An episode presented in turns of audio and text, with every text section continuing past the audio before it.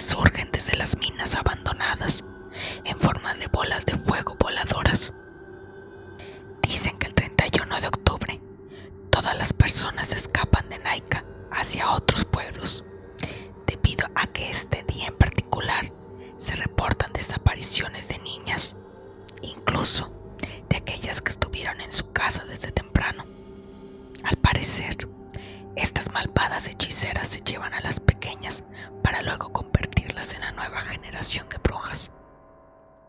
Si las personas no toman las debidas precauciones, es muy posible que se arrepientan de por vida, si es que la conservan. Una de las historias que se conoce es la de Montserrat, quien era una muchacha devota, frágil, obediente y dulce. Todo el pueblo la apreciaba y sus padres la adoraban. Tenía la costumbre de llevar siempre una camelia en el pelo, a pesar de su corta edad, pues solo contaba con 16 años. Trabajaba en la panadería de Don Isidoro, un español panzón y apestoso que había llegado a la ciudad de Naica, deseoso de hacer fortuna, y lo había logrado.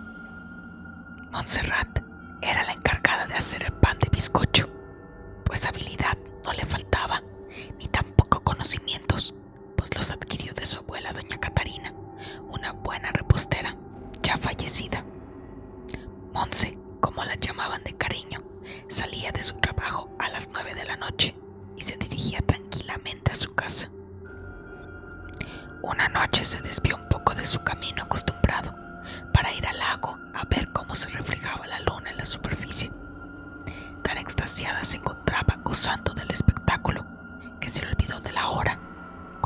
Conciencia de su impertinencia, la campana de la iglesia sonaba ya a las 12 de la noche.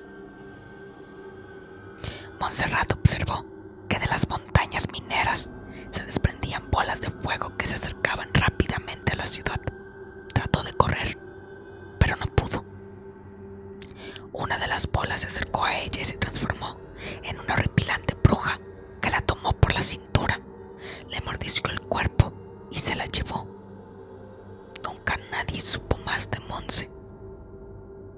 Ese fue el horrendo destino de la panaderita.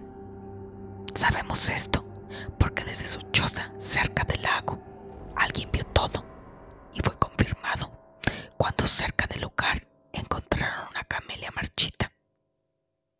Monse se había convertido en una espeluznante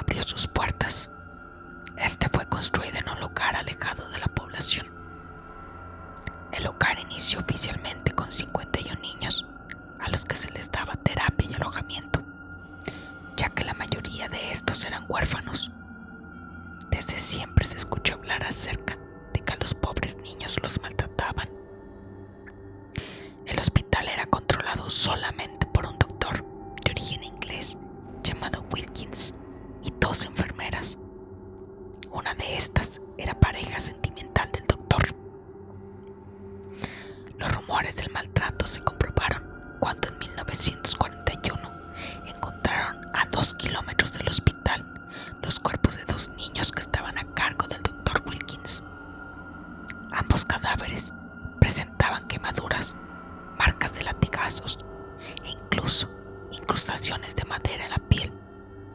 Con esto, las autoridades decidieron cerrar el hospital el 15 de febrero de 1941. Tres de los niños internados tenían familias, así que fueron devueltos a sus hogares. Los otros 46 se decidió reubicarlos en distintas clínicas de Ciudad Juárez, Chihuahua, Monterrey, Nuevo León. Sin embargo, al contar a los niños enviados a cada lugar, solo tenían 44. ¿Qué había pasado con los otros niños? No se sabía. Pero hubo otra pista. El día que estaban cerrando el hospital, cinco diarios fueron a cubrir la nota. En el momento en que el inspector estaba poniendo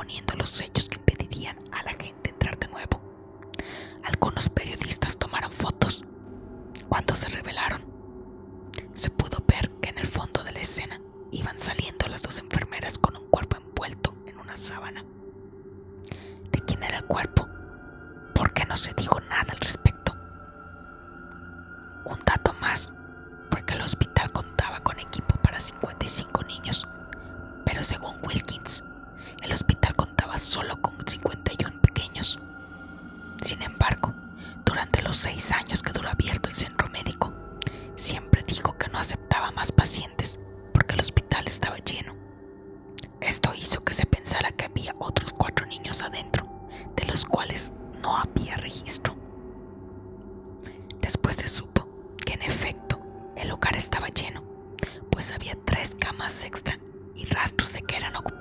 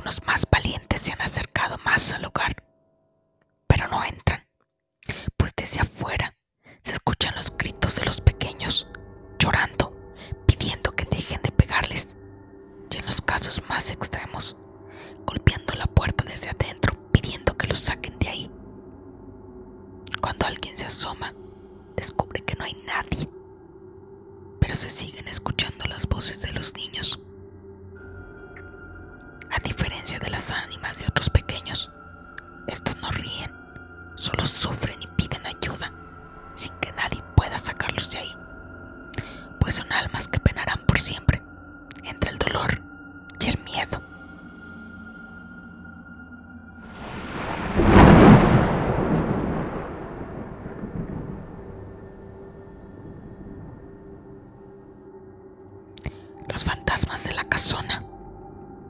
Un niño que juega con una pelota azul. Otro niño vestido de marinero. Una niña triste.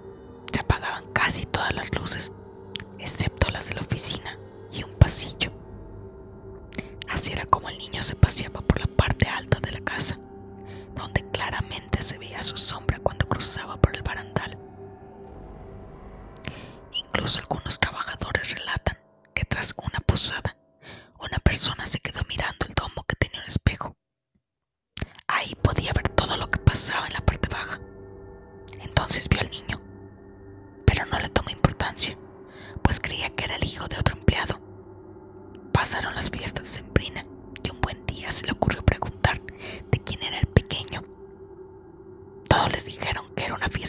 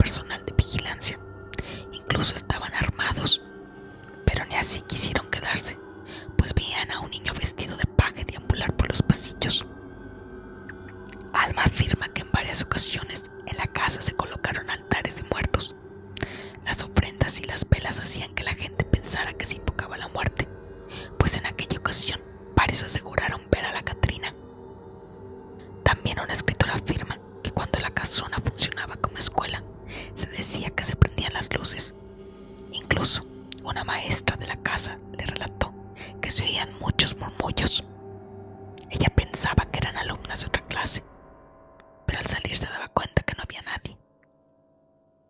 A finales de los 80,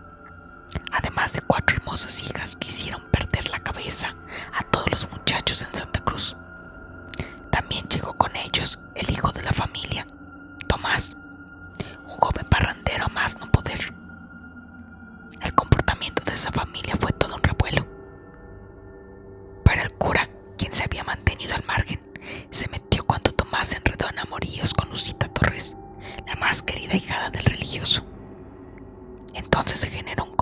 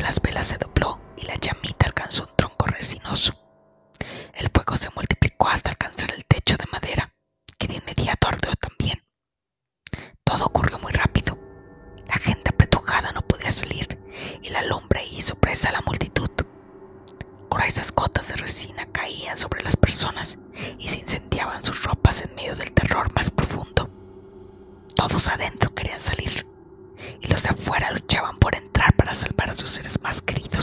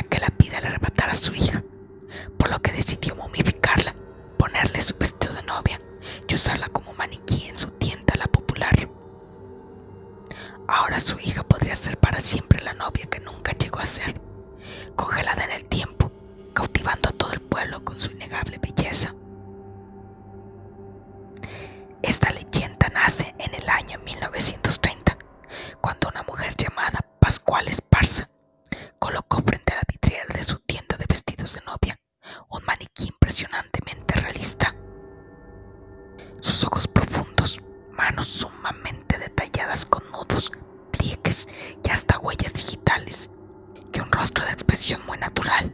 Han hecho eco de una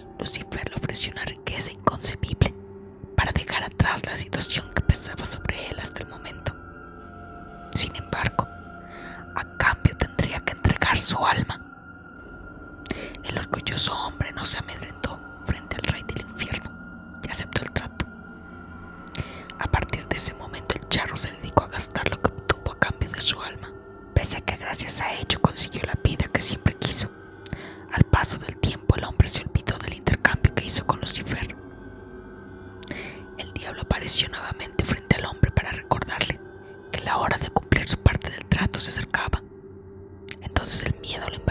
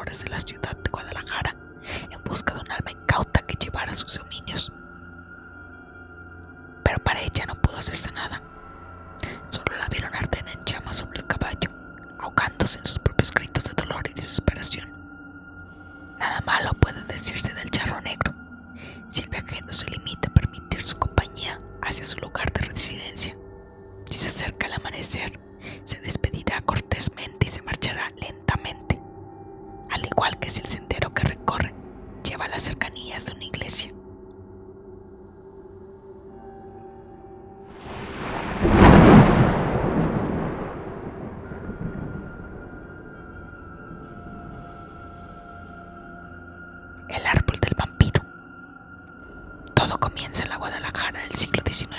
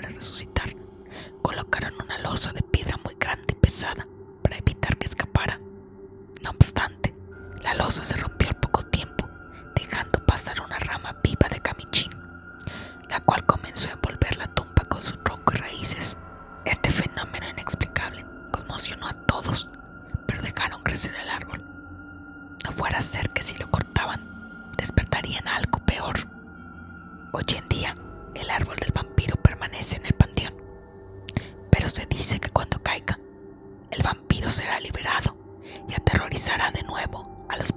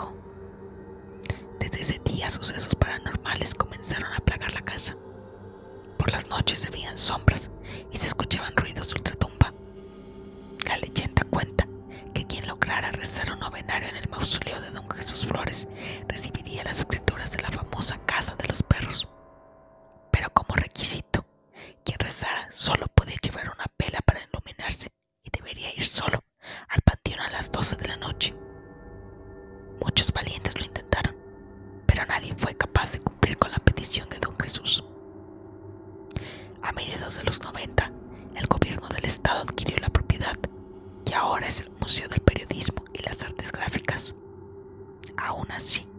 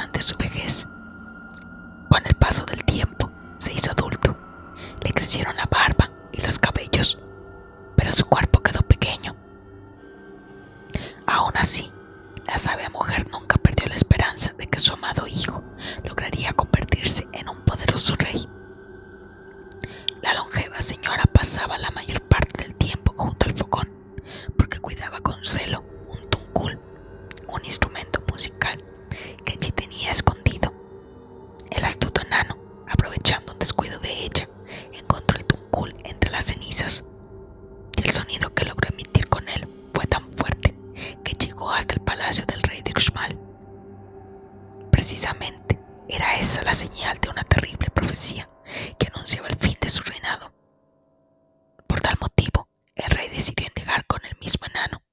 Si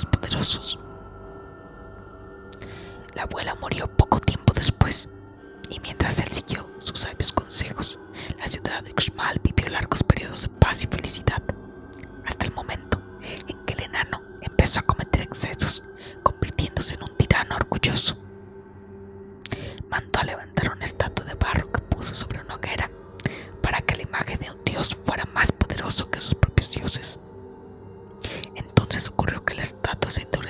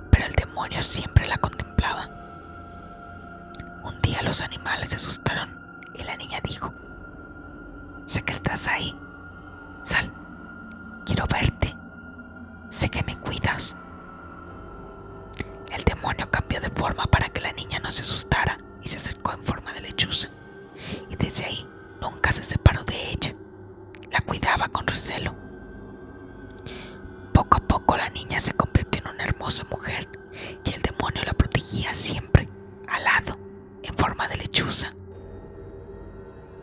Un día la bella mujer fue a un lugar sagrado donde la lechuza no podía entrar. Allí un hombre al ver su belleza se acercó a la mujer, pero ella no le quiso hablar, así que él, al ver su rechazo, la mató. La lechuza trató de ayudar, pero no logró entrar a ese lugar. Cuando el hombre salió, la lechuza se transformó en un demonio y desgarró al hombre matándolo de un golpe. Dios observó que el demonio cuidó de la niña hasta ser mujer y por ello le dijo, te daré la oportunidad de que la vuelvas a ver. No es el tiempo ni el lugar, pero búscala. El demonio soltó una lágrima y se transformó en lechuza. Desde ese día busca a su hija todas las noches en forma de lechuza, rogando por volverle a ver.